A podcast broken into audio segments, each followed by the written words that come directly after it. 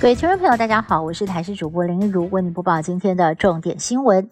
我国本土疫情呈现下降的趋势，继昨天时隔八十四天再看到了一字头，而今天新增确诊数也较上周同期下降了百分之二十七点二，中重症跟死亡数也纷纷创下了五月以来的新低。而随着防疫措施逐渐松绑，民众也关心口罩令何时解除。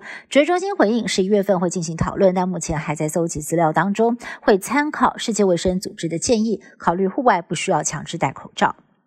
随着染疫人数增加，有越来越多人在三个月之内重复感染，让民众直呼无敌星星到底跑去哪儿？而根据疫情指挥中心统计，全台湾有六万多人重复感染。像是在上周新增的确诊者当中，就有百分之三属于二度确诊，呈现稳定增加。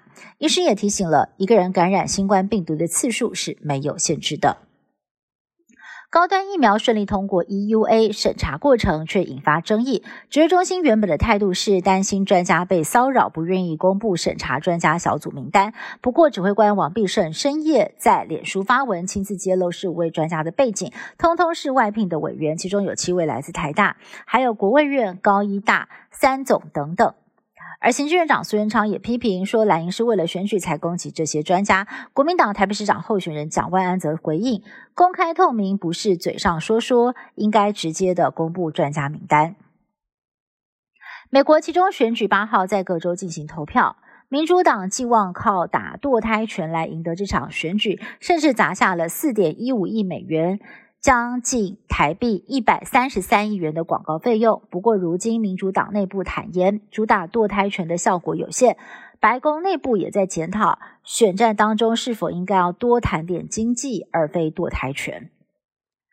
全球首富马斯克入主 Twitter 之后，开除了多名主管跟半数的员工，引发了外界担忧，却让小众的社群平台长毛象意外爆红。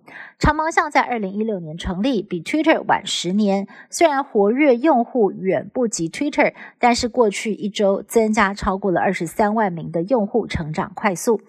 长毛象最大的特色是去中心化，四服器分属不同人跟团体，不但没有广告，也没有演算法推荐的内容。尽管美俄关系因为乌俄战争降到了冰点，但是《华尔街日报》引述美国官员的报道。过去几个月来，白宫国安顾问苏利文一直在跟俄方的高层秘密通话。苏利文跟白宫都没有否认，并且强调保持通话管道畅通，有关美国利益。